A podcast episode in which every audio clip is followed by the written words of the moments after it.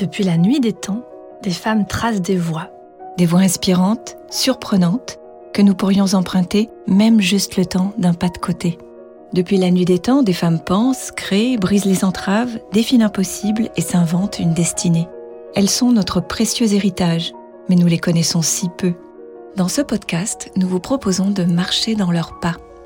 Ensemble, on va conjuguer l'histoire au féminin pour s'enrichir et pour déployer nos ailes. Dans chaque épisode, notre invité nous parle de deux femmes qui ont transformé sa vie. Nous sommes Alexandra et Caroline. Bienvenue dans Donne-moi des ailes. Aujourd'hui, nous recevons Christophe Forêt. Donne-moi Donne-moi des ailes. E, deux L, E, S. Bonjour Christophe. Bienvenue dans Donne-moi des ailes et merci de nous accueillir à Paris aujourd'hui. Bonjour Caroline, bonjour Alexandra. Bonjour Christophe. Et bienvenue à la maison. Donne-moi Donne-moi des ailes. E, deux L, E, Vous êtes psychiatre et psychothérapeute spécialisé dans l'accompagnement des ruptures de vie comme les deuils, les transitions ou les séparations. Votre vocation trouve sa source dans vos jeunes années en tant qu'interne lorsque l'épidémie de sida se déclare en France. Vous accompagnez alors les personnes en fin de vie dans les unités de soins palliatifs de l'hôpital Paul Brousse à Villejuif, puis à la maison médicale Jeanne Garnier à Paris. En mai 2001, vous éprouvez le besoin de faire une pause et partez en retraite dans le monastère bouddhiste de tradition tibétaine d'Akpo, en Dordogne. Vous auriez pu y passer toute votre vie. Vous y resterez deux ans. Depuis, vous continuez à étudier le bouddhisme et à pratiquer la méditation. Vous êtes l'auteur de nombreux ouvrages, et c'est avec Vivre le deuil au jour le jour que le public vous découvre à la fin des années 90. Ce best-seller a été complété et réédité en 2012. Votre livre Maintenant ou jamais, la transition du milieu de la vie, a obtenu le prix Psychologie FNAC 2013 du meilleur essai. Vous venez de publier deux textes formidables sur le thème de la vie après la mort, un sujet qui vous passionne depuis plusieurs années. Nous avons lu les deux avec passion. Votre roman Mourir n'est pas te perdre, ainsi que son complément scientifique, Cette vie et au-delà. Vous êtes très engagé et parrainé de nombreuses associations, parmi lesquelles Vivre son deuil Île-de-France, Phare enfants parents et Apprivoiser l'absence. Le cœur de votre travail se fonde sur la conviction que chacun d'entre nous a en lui des ressources insoupçonnées d'acceptation et d'apaisement. Et vous transmettez ce message avec beaucoup d'amour et de douceur, et ça, on adore. Alors dans notre quête du matrimoine, vous nous emmenez sur le chemin précieux de la transmission, et vous avez choisi trois femmes qui ont à cœur de propager leur savoir. Dans notre livre, vous nous avez proposé un portrait touchant et profond de la philosophesse et mathématicienne grecque Hypatie, vous qui êtes féru du monde antique. Aujourd'hui, vous allez nous présenter Michel Salamagne et Kandro Rinpoche, et nous commençons avec Michel Salamagne. Michel Salamagne est une anesthésiste française qui a joué un rôle déterminant dans la mise en place des unités de soins palliatifs en France. Dans sa pratique professionnelle, elle est confrontée à la souffrance des personnes hospitalisées et cherche des moyens pour les soulager. Elle s'informe, voyage à l'étranger et découvre qu'une femme pionnière en médecine, Cicely Saunders, a développé, en Angleterre depuis les années 60, le concept de soins palliatifs et fondé un premier établissement dédié à la fin de vie. Michel Salamagne ouvre ainsi, dans les années 70, la voie aux soins palliatifs en France en créant dans un premier temps la première consultation hospitalière spécialisée dans la douleur, dans laquelle il s'agit d'accompagner des personnes qui souffrent d'un cancer en phase terminale. Elle fait face à cette réalité de la fin de vie. Les patientes et les patients ont besoin d'être soulagés des douleurs physiques, mais aussi d'être accompagnés psychologiquement, émotionnellement, tout en restant en lien avec leur entourage. Elle prend conscience de l'importance de créer une équipe pluridisciplinaire pour accompagner toutes les dimensions de la fin de vie. Elle met en place en 1990 avec le docteur Seba Glanoé la première unité de soins palliatifs à l'hôpital de Villejuif. On lui confie la direction. Elle vous engage alors, vous, Christophe Auré, dans son équipe. Elle met au point des pratiques de soins au cours desquelles malades, familles, médecins se retrouvent dans une authentique communauté de vie. Elle a aussi été une force de proposition déterminante pour qu'un cadre législatif adapté voie le jour en France. Alors Christophe Auré, pourquoi avoir choisi de nous parler de Michel Salamagne aujourd'hui? Eh bien Michel Salamagne, Michel, c'est vraiment une personne qui était déterminante dans, dans mon parcours professionnel. C'est vraiment elle qui a fait la personne que je suis au niveau médical, au niveau professionnel, même au niveau humain. C'est vraiment une des premières. Hein. C'est vraiment une, une des femmes. Elle a rencontré tellement d'obstacles. Il n'y avait pas beaucoup d'unités. Il y avait celle du docteur Abiven à la cité universitaire, euh, Jean-Michel Lassonnière à à l'Hôtel Dieu. Et c'était vraiment tout ce qui était les soins en France. Et tout était à, à inventer. Donc c'est vraiment aussi, je pense, porté par cette, euh, cette mission d'implanter quelque chose de nouveau dans la fin de vie qui a été euh, déterminant pour elle. En fait, elle m'a pas embauché dans l'unité soins palliatifs. J'y suis arrivé en grattant à la porte. C'est bonjour, il y a de la lumière. J'ai un petit peu besoin d'aide parce que je suis en train de perdre pied dans, dans, dans, l'association euh, aide, la confrontation à la fin de vie. J'ai besoin d'être aidé euh, parce que j'avais vraiment besoin d'acquérir des connaissances sur la fin de vie parce que je me noyais un petit peu dans l'association Aide où euh, il y avait des plein plein de jeunes personnes qui décédaient du, sida. J'avais une toute petite vingtaine hein, dans, à ce moment-là et donc euh, je commençais mon parcours dans mes études de médecine. C'est vraiment Michel Salaman qui m'a vraiment accueilli dans son dans son unité. Et là au début j'étais en observateur. Et après, progressivement, Michel, c'est une des caractéristiques de cette femme merveilleuse, elle, elle donne sa chance aux gens. Christophe, est-ce que tu n'aurais pas un avis, euh, un avis psychiatrique euh, sur ce patient? Qu'est-ce que tu conseillerais? Parle avec les patients, parle avec les médecins, parle avec les, les, proches. Et c'était, je parle avec les bénévoles aussi qui étaient dans, dans l'unité. Comme ça, de proche en proche, l'air de rien, au fil des années, je me suis implanté dans l'unité sans jamais avoir été employé dans l'unité. J'étais tout, c'était que du travail bénévole pendant des années.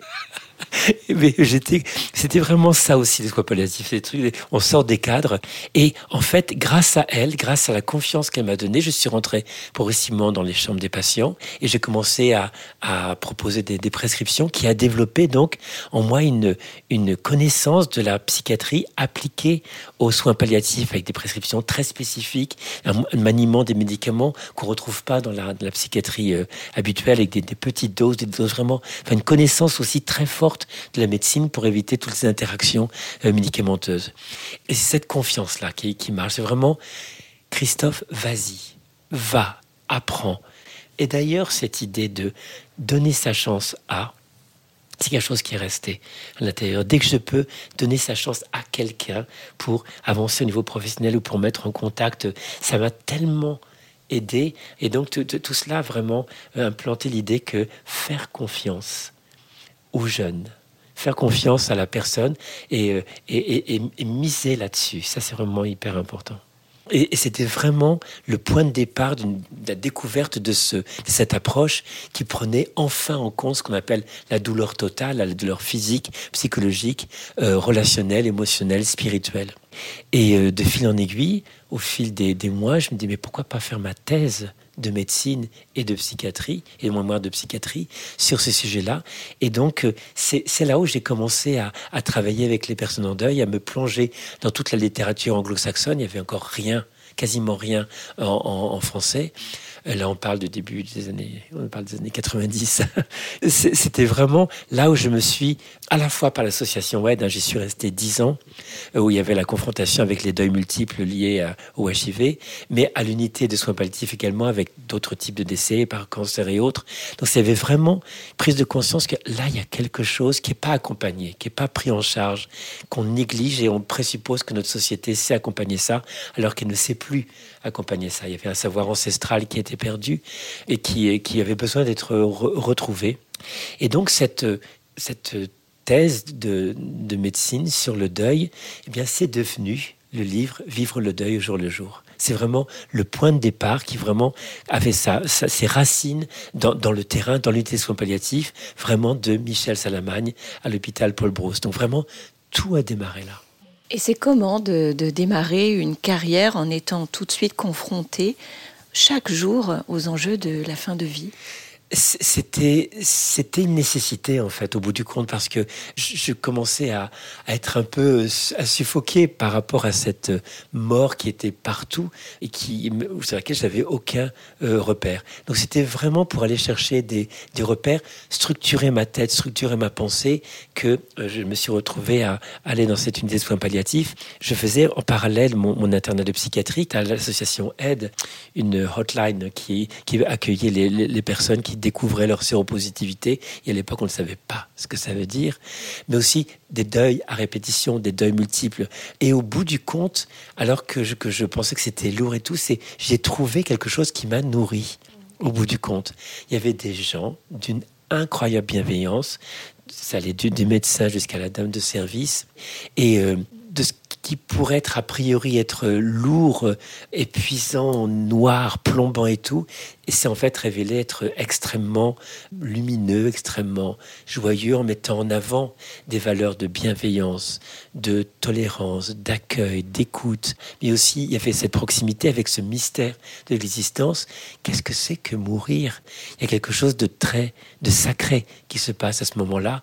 Et avoir l'immense privilège d'y assister régulièrement, ça, ça construit un être, ça construit une âme. Allons à l'essentiel et incluons plus que jamais la dimension spirituelle dans l'existence. Et est-ce que c'était nouveau aussi que la médecine aborde une problématique de santé, euh, quelle qu'elle soit, de manière pluridisciplinaire? C'était totalement nouveau. D'ailleurs, c'est la marque, c'est resté longtemps la marque de fabrique de, des soins palliatifs. Ça, le reste toujours. Hein. Ça, ça, ça couvre effectivement la douleur, qui est vraiment l'élément principal, et le traitement ou l'apaisement de tous les symptômes de fin de vie. Mais aussi, il y a une idée quand même derrière tout cela. Quand on prend compte la, la douleur physique, s'ouvre l'espace pour qu'on puisse parler. Quand on est qu'on se tord de douleur à cause de son cancer sur son lit, on n'a pas l'espace pour parler. Le, le prérequis, c'était multidisciplinaire, dans le sens qu'il faut s'occuper de la dimension physique du corps, afin de, c'est vraiment dans l'objectif de pouvoir libérer la parole et aussi apaiser les proches qui peuvent également entrer en communication avec la personne et aussi permettre aux proches des, temps où on a échangé de façon pacifiée, où on a pu se dire euh, au revoir et on sait que ça contribue considérablement au vécu du deuil. Deuil qui fait d'ailleurs aussi partie euh, de, du concept des, des soins palliatifs. Alors, est-ce que vous pensez que c'est un hasard que les soins palliatifs finalement aient été euh, inventés et mis en avant par des femmes tant en Angleterre qu'en France Et Qu'est-ce que ça a amené de particulier? Quand on va dans des congrès de soins palliatifs de la, SFAP, la Société française d'accompagnement de soins palliatifs, que Michel Salamagne a contribué à, créer, eh bien, on, voit que des femmes, quasiment que des femmes, très peu d'hommes. Donc il y a vraiment la dimension du soin, la dimension euh, euh, prendre soin. Hein, des, choses qui sont, depuis la nuit des temps, euh, inscrites dans le, dans le féminin, même si dans les unités de soins palliatifs, il y a beaucoup d'hommes, mais c'est vraiment un lieu merveilleux où le féminin de l'homme son anima peut vraiment euh, s'exprimer. Alors que dans la médecine un petit peu occidentale, un petit peu dure, c'est pour, c'est surtout l'animus, le côté yang, le côté combat agressif des traitements, qui, est très bien, bien sûr, mais, mais qui, dans la dimension palliative, en fin de vie, est peut-être un peu moins euh, pertinente. Donc c'est à la fois des femmes et aussi des hommes qui assument leur, euh, leur anima, leur dimension féminine. Ça nous a, ça nous a vraiment frappé en préparant euh, l'épisode. Elle, elle, a dit lors d'une interview, elle a parlé de son ouverture et expliqué, euh, on la cite, nous recevons ces patients quand la médecine ne peut plus rien pour eux, parce que justement, elle peut encore quelque chose. Et cette volonté d'ouverture, qu'est-ce que ça change en fait, euh, selon vous, de considérer que la médecine peut servir à autre chose que guérir? On dit que les soins palliatifs, c'est tout ce qu'il y a à faire quand il n'y a plus rien à faire, hein, déjà. Et donc, c'est, cette ouverture, euh, c'est une invitation au bout du compte. Hein. C'est une invitation qu'on retrouve pas forcément dans une médecine un peu plus agressive. Et j'insiste, c'est bien qu'elle soit agressive, hein, mais euh, dans le contexte de la fin de vie, cette ouverture-là permet aux gens peut-être de, juste au dernier chapitre de leur vie, de s'ouvrir alors qu'ils l'ont jamais fait C'est fou d'ailleurs que certaines personnes, en de soins palliatifs, la durée de séjour, c'est à peu près trois semaines. Hein. c'est vraiment hyper court. Mais la personne a trois semaines et elle a des personnes qui lui disent comment vous allez? Qu'est-ce que vous ressentez? Qu'est-ce que ça vous fait d'être là? Est-ce que vous avez envie de parler de ce qui se passe pour vous intérieurement? Et des gens découvrent à la, aux dernières minutes de leur vie qu'on peut s'ouvrir, on peut parler de ce qu'on ressent, on peut parler de ce qu'on a vécu. Et pour certaines personnes, là je parle vraiment des années 90-2000, c'était vraiment extrêmement nouveau. Normalement, on se tait, les médecins décident, ils prescrivent, et voilà. Alors que là, c'était une ouverture aussi à des, à des choses un petit peu iconoclastes. Par exemple, en soins palliatifs, un monsieur qui meurt d'un cancer pulmonaire, eh bien, on peut être amené à dire, vous voulez fumer fumer, quoi. Mm. Il y, a, l'unité soins palliatifs de, de, Paul, de Paul Brousse, c'est un super bâtiment qui a été vraiment conçu pour ça. Il y a une partie pour les proches, avec une cuisine, une chambre, enfin un lieu où ils peuvent se reposer, même un, lieu pour les enfants, même où ils peuvent passer des nuits, hein, pour être à proximité immédiate avec la, la personne qui, qui meurt. Ils se rendent compte qu'ils ont une place, que l'hôpital ouvre aussi une place pour eux alors qu'ils se pensaient parfois être dérangeants, hein, ne pouvant se euh, visiter que pendant que quelques heures, alors que là, c'est vous voulez rester pour accompagner votre fille? Ah bon, je peux rester? Ben oui, il y a un lit si vous voulez passer un jour ou deux. C'est euh, il se passe des trucs complètement folles. C'est une idée de soins palliatifs, une ouverture aussi à, la société civile. Hein. Les bénévoles rentrent. Hein, c'est essentiel ça. Les bénévoles, donc les non-soignants, même s'ils sont soignants, les, non-soignants rentrent, la société civile rentre et apporte son regard particulier sur, euh, sur la fin de vie. Et comme vous les décrivez, on, dirait vraiment que c'est un lieu où, les frontières finalement se brouillent. C'est assez incroyable. L'associatif est, est, rentré. Donc on voit combien les soins palliatifs a été vraiment une espèce de brise-glace, de fer de lance qui euh, ont imprégné par capillarité beaucoup de secteurs de la médecine.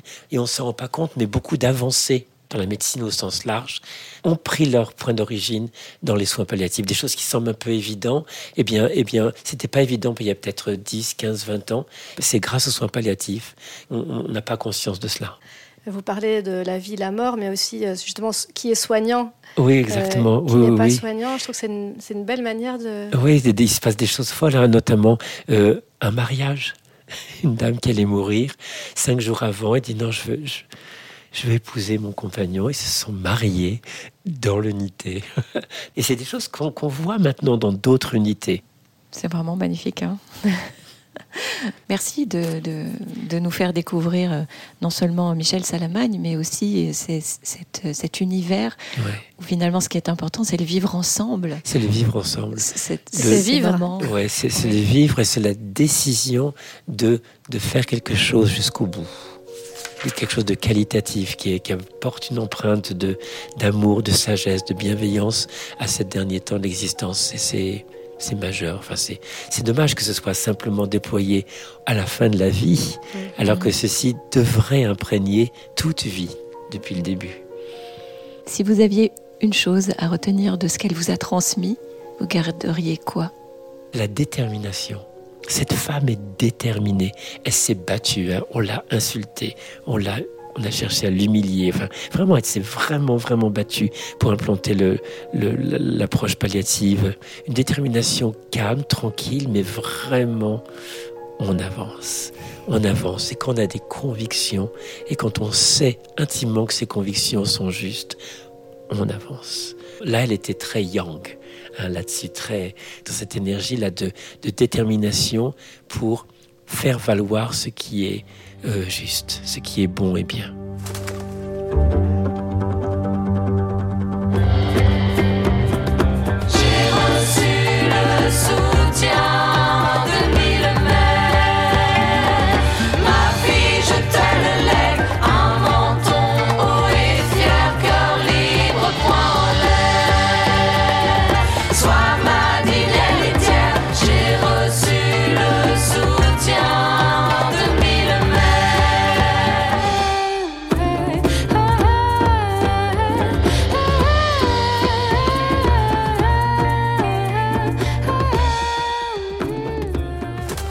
Dis-moi, Alexandra, et si on racontait pourquoi c'est si important pour nous d'inviter aussi des hommes dans Donne-moi des ailes? Alors c'est sûr que cet épisode est le bon moment pour rappeler que l'inspiration n'a pas de genre. Mais carrément. Les deux femmes dont nous parle Christophe Forêt aujourd'hui ont eu un impact majeur sur lui, non seulement à un niveau perso, mais aussi sur sa carrière. On a tant de références inspirationnelles au masculin. Pour nous, c'est super important d'entendre des hommes nous parler de femmes qui les ont inspirés. Oui, alors c'est sûr que certains nous ont avoué avoir dû se creuser la tête pour trouver des femmes à nous présenter, hein, tu te rappelles. Mais c'est pas le cas de Christophe Forêt. Non, c'est pas son cas. Enfin, quoi qu'il en soit, leurs témoignages sont super touchants et ça leur a plu de jouer le jeu avec nous. Et pour aller plus loin, ça fait vraiment réfléchir aux raisons qui font qu'on a si peu de modèles féminins, hommes comme femmes. On creuse tout ça dans le livre d'ailleurs. L'idée étant d'en prendre conscience pour que ça change, pas de dénoncer pour culpabiliser et se sentir mal. Et c'est pour ça qu'il est si important pour nous d'embarquer des hommes dans cette belle aventure de Donne-moi des ailes. Alors pour reprendre les mots de Shimananda Ngozi Adichie, nous sommes tous des féministes. Et nous, on pense que ce n'est qu'ensemble que nous pourrons faire évoluer nos représentations, main dans la main. Donne-moi, donne-moi des, ailes. E, deux L, E, S. Kandroma Tsering Paldron Rinpoche, dite Kandro Rinpoche, est née dans une famille tibétaine en 1967 en Inde, dans le Bengale occidental. Elle est la fille de Mindroling Trichen, chef de l'école Nigma du bouddhisme tibétain, un des lamas tibétains les plus renommés de cette lignée. À l'âge de deux ans, Kandro est identifiée comme la réincarnation de Kandro Urgyen Tsomo, l'une des maîtres femmes les plus renommées de son temps. Elle reçoit alors des enseignements et des transmissions de maîtres renommés, parmi lesquels son père, mais aussi le Dalai Lama.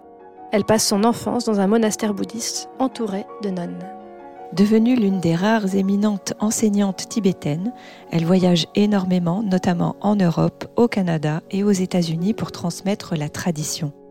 Elle a créé et dirige le monastère bouddhiste Samtentse en Inde, où résident 30 nonnes et qui est aussi un lieu d'étude et de retraite pour les pratiquants laïcs et monastiques occidentaux.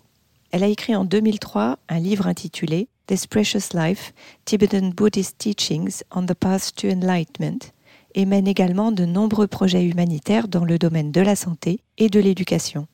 Kandro Rinpoche s'intéresse au dialogue interreligieux et siège actuellement au Conseil des chefs religieux mondiaux de l'Institut interconfessionnel Elijah à Jérusalem. Alors Christophe Forêt, pourquoi avoir choisi de nous présenter Kandro Rinpoche? Kandro Rinpoche, c'est vraiment une femme euh, impressionnante. J'ai eu l'occasion de la, de, la rencontrer, de suivre ses enseignements quand j'étais euh, au monastère bouddhiste tibétain dans, le Périgord.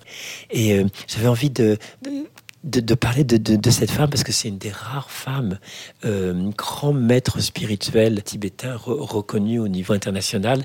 Et en cela en cela c'est extraordinaire parce que dans un monde quand même très encombré de beaucoup d'hommes dans la tradition bouddhiste tibétaine elle fait vraiment pas figure d'exception parce qu'il y a des lignées de femmes euh, accomplies dans, le bouddhisme tibétain. Mais quand même euh, une femme qui a une telle dimension, un tel charisme, une telle force de frappe aussi dans sa manière d'être. Euh, ça, c'est vraiment quelqu'un d'assez exceptionnel. Et je suis vraiment, comme je l'ai rencontré, j'ai pu goûter cette euh, cette puissance. Elle est puissante, cette femme. Et c'est en ça qu'elle est un peu impressionnante. Je me souviens la première fois, le premier enseignement euh, qu'elle avait donné à, à Dagpo, elle se pose, et là, elle regarde l'assemblée, et on se dit, oh là Elle se dit, oh là, qu'est-ce qui va nous arriver? En tibétain, on dit, c'est les, maîtres courroucés. Les maîtres courroucés, c'est pas les maîtres gentils qui sont, oui, ils sont gentils, bouddhisme gentil, euh, ma, Non, là, là les courroucés s'est dit, mais qu'est-ce que vous faites de vos vies, quoi? Hein? Mais qu'est-ce que vous faites? Elle remonte les bretelles jusqu'au jusqu'au nez. Elle a cette puissance de parole, elle n'est pas dans le compromis. Elle est très directe et elle, vraiment remet la personne en question déstabilise la personne, mais c'est toujours dans une extrême bienveillance et compassion. Elle n'essaie pas de déstabiliser l'être, elle déstabilise l'ego, les, constructions égotiques, toutes les négociations qu'on fait pour négocier avec, euh, avec soi-même, avec la réalité, avec les autres. C'est comme un, comme on dit le Vajra. Le Vajra, c'est vraiment le, le diamant qui, qui, qui, tranche. voilà, qui tranche dans l'ignorance, dans la complaisance, dans, les faux semblants. Et vraiment, euh, moi, je trouve que c'est ça qui m'a impressionné euh, chez elle, cette puissance là. Et quand je, parlais de Michel Salamagne avec cette détermination, il y a quelque chose dans un autre domaine de cette puissance avec euh, Kandro Npoche, aussi de faire entendre une femme, une voix féminine dans ce monde où il n'y a que des voix euh, masculines, de défendre aussi les droits des jeunes filles, de promouvoir aussi l'éducation des jeunes nonnes qui étaient beaucoup moins sophistiquées, beaucoup moins avancées que l'éducation des, jeunes moines. Et donc euh, ce combat-là très féministe au, bout du compte. Elle le porte et elle l'incarne. C'est pas tendre, c'est vraiment, mais c'est jamais violent. C'est rigoureux, c'est exigeant l'exigence de euh, qu'est-ce que tu fais de ta vie? Et d'ailleurs, son livre là, cette précieuse vie, renvoie à ce concept bouddhiste de la précieuse vie humaine, qui dit que cette vie, elle est courte, mais elle est précieuse parce qu'elle est l'opportunité de déployer dans cette vie toutes les qualités de sagesse, d'amour, de, compassion, d'équanimité, etc., que, qui, sont vraiment les fondements du, du bouddhisme et qui véritablement exhortent les gens à dire ne perdez pas du temps c'est court. Cette vie humaine, on entre donc dans, une approche qui inclut la réincarnation, c'est rare d'être un être humain. C'est cette énergie-là euh, qui fait d'ailleurs qu'elle est très respectée au niveau international et notamment par les, les, grands maîtres masculins qui voient en elle vraiment la dimension puissante féminine qu'on retrouve aussi dans, tout le bouddhisme tibétain. Il y a vraiment des femmes euh, très puissantes. Dont on parle si peu. Dont on parle si peu, oui. Pourquoi la question de la réincarnation, elle paraît si étrange aux Occidentaux Et est-ce que vous, avec euh, finalement votre spiritualité bouddhiste et puis le fait que vous êtes euh, très présent dans le monde euh, de la fin de vie, est-ce que vous vous voyez comme un, un trait d'union? Oui, alors, au bout du compte, ok, il y a la réincarnation, mais c'est pas ça qui compte. Regardez comment vous vivez maintenant et vous aurez une idée des graines que vous plantez maintenant et qui fleuriront dans une, un certain type d'existence. C'est maintenant, en reprenant cette notion de précieuse existence humaine. Et avant tout, c'est cette vie. Mais comment on déploie la dimension de sagesse et de d'amour, compassion. Et dans sa vie à elle, justement, elle a été euh, identifié comme à, deux ans seulement comme étant la réincarnation d'une grande maître spirituelle tibétaine. Est-ce que vous pensez que ça a été quand même difficile pour une femme de prendre la place qu'elle a prise au sein de cette euh, spiritualité? Je ne sais pas. Elle est quand même née dans une lignée qui est vraiment la, lignée Mildred qui est une des, une des axes de, de, l'approche euh, euh, Nigma Pap. Et Gandru Poche est né dans cette lignée de Minroling, qui est connue pour être une lignée depuis à peu près le XVIIe siècle, une lignée de femmes éveillées. Elle est dans la continuité d'une tradition de femmes éveillées. Donc c'était sûrement compliqué, mais elle avait une place. Il y avait déjà un cadre structurel, un cadre conceptuel qui accueillait les femmes de, euh, les femmes accomplies dans cette petite niche du bouddhisme tibétain. Alors, est-ce qu'il y a un lien entre le fait que vous soyez bouddhiste et vos travaux sur la continuité de la conscience? Il y a un lien, il, y a, un lien, mais en fait, cet intérêt, il ne s'est pas nourri de bouddhisme, il s'est nourri de l'expérience de terrain. C'est ça, hein, c'est vraiment important de le signaler. Euh, ma réflexion autour de la continuité de la conscience n'est pas fondée sur le bouddhisme. Elle est d'abord, en premier lieu, en première ligne, fondée sur un constat en unité de soins palliatifs, qui est un lieu privilégié pour toutes les expériences de fin de vie, où les perceptions prennent prend, place dans, les récits, dans, ces circonstances où des, personnes racontent des expériences de mort imminente. Euh, elle est présente dans les récits de personnes en deuil qui racontent des vécus subjectifs de contact avec les défunts. Donc c'est sur base de ça en fait. Hein. Euh, même si, quand j'avais 13 ans, il y a eu un chemin concomitant en lisant le livre de Raymond Moody, La vie après la vie, qui parlait pour la première fois des expériences de mort imminente, et que c'était synchrone avec les, premières lectures que je lisais sur le, sur le bouddhisme. Mais véritablement, je me suis attaché à la dimension scientifique. D'ailleurs, dans mon bouquin, Cette vie au-delà, je parle quasiment pas de bouddhisme, hein, pour pas qu'il y ait une, une, un biais qui soit introduit là-dessus. Après, que l'on retrouve dans l'expérience de mort imminente, par exemple, euh, des enseignements puissants qu'on retrouve dans le bouddhisme, mais aussi dans toutes les autres traditions, euh, évidemment, ça met en écho et ça renforce l'idée que, tiens, ce chemin est sûrement un peu pertinent. Mais euh, c'était en deuxième ligne, c'est venu après. Et comment avez-vous rencontré Kandro Rinpoche? Alors, quand je suis arrivé, euh, c'était il y a 20 ans maintenant, hein, euh, en, allant à Dakpo Kaguling, en laissant tout, le gars débile qui laisse tout, qui vend tout et qui se dit Ok, je vais consacrer ma vie à la, à voie monastique. Là, j'ai pris les vœux de moine et l'idée c'était de me préparer à la retraite de 3 ans, faire la retraite de 3 ans au monastère mère qui lui se trouve en Auvergne et de continuer tout le temps ma vie là-dessus. Après, ça s'est changé. Je le raconte dans un livre d'ailleurs, S'aimer enfin, où le chef de la lignée Kagyu, le Karmapa, en Inde, m'a dit ta, ta, ta, tu es médecin, tu retournes dans le monde, c'est plus utile dans le monde en tant que médecin que sur un coussin dans un monastère enfermé.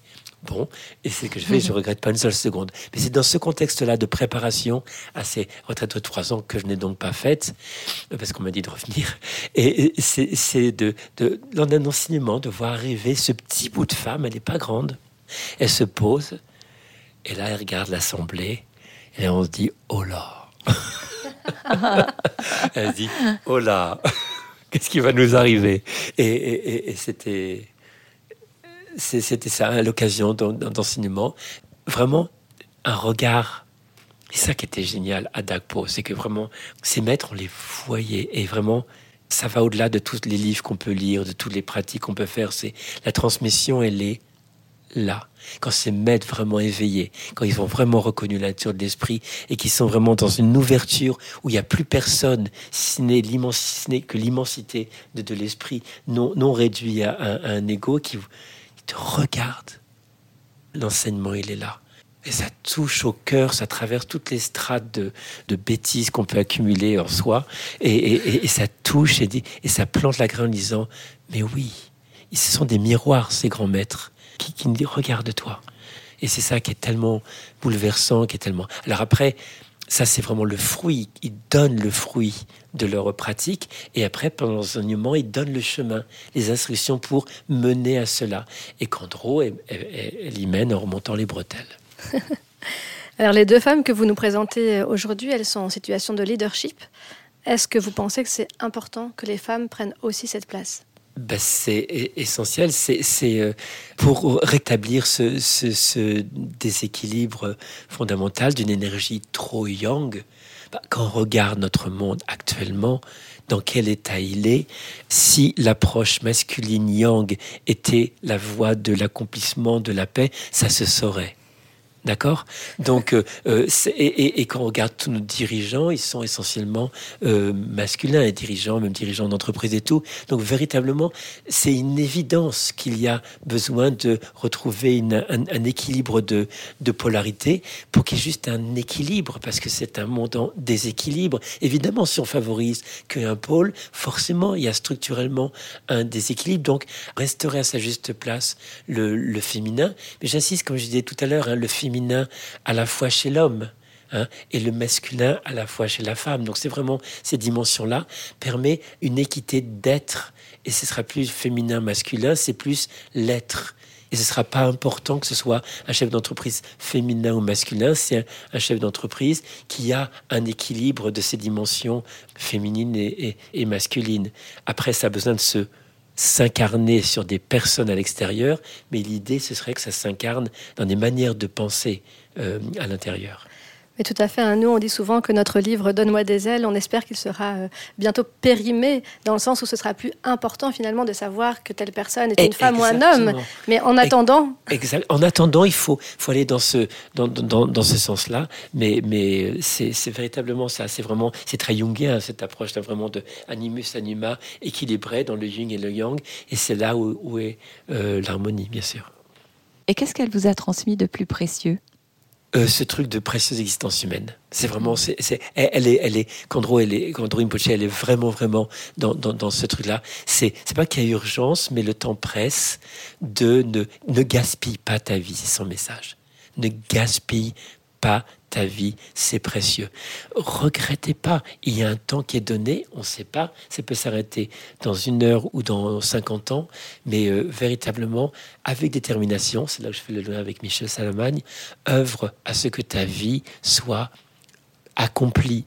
C'est assez simple au bout du compte. Hein. Quand on a ces boussoles-là, on dit, bah, bah ok, bah, comme Nike, hein, just do it. On, a simplement besoin de le, de le faire. C'est assez simple, en fait Il y a des enseignements qui sont à disposition, pas besoin d'être bouddhistes pour ça, on se les inspire, on peut les décliner dans n'importe quelle spiritualité, ou même dans une spiritualité complètement laïque, mais qui, quand on les met en œuvre, donne du sens à cette vie et fait que on peut arriver en soins palliatif, se rend en se disant c'était c'était une belle vie, hein.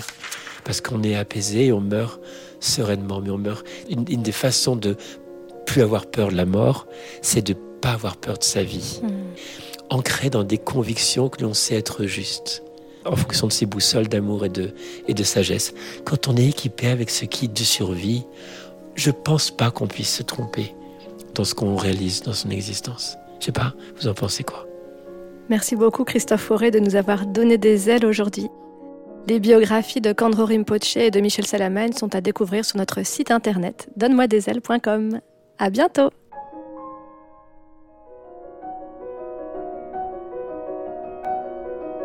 Cet épisode a été conçu avec beaucoup d'amour par Caroline Le Cire et Alexandra Huguetto. Pour le son et la réalisation, c'est Charlie Azinco qui a fait des merveilles. Aidez-nous à faire rayonner les femmes en partageant cet épisode et en lui donnant plein d'étoiles. Quant à vous, quelle inspiratrice vous a donné des ailes? Partagez votre expérience sur les comptes Facebook ou Instagram du podcast. Nous avons hâte de la découvrir. Et surtout, n'oubliez pas que vous êtes vous aussi une source d'inspiration le monde a plus que jamais besoin de votre lumière.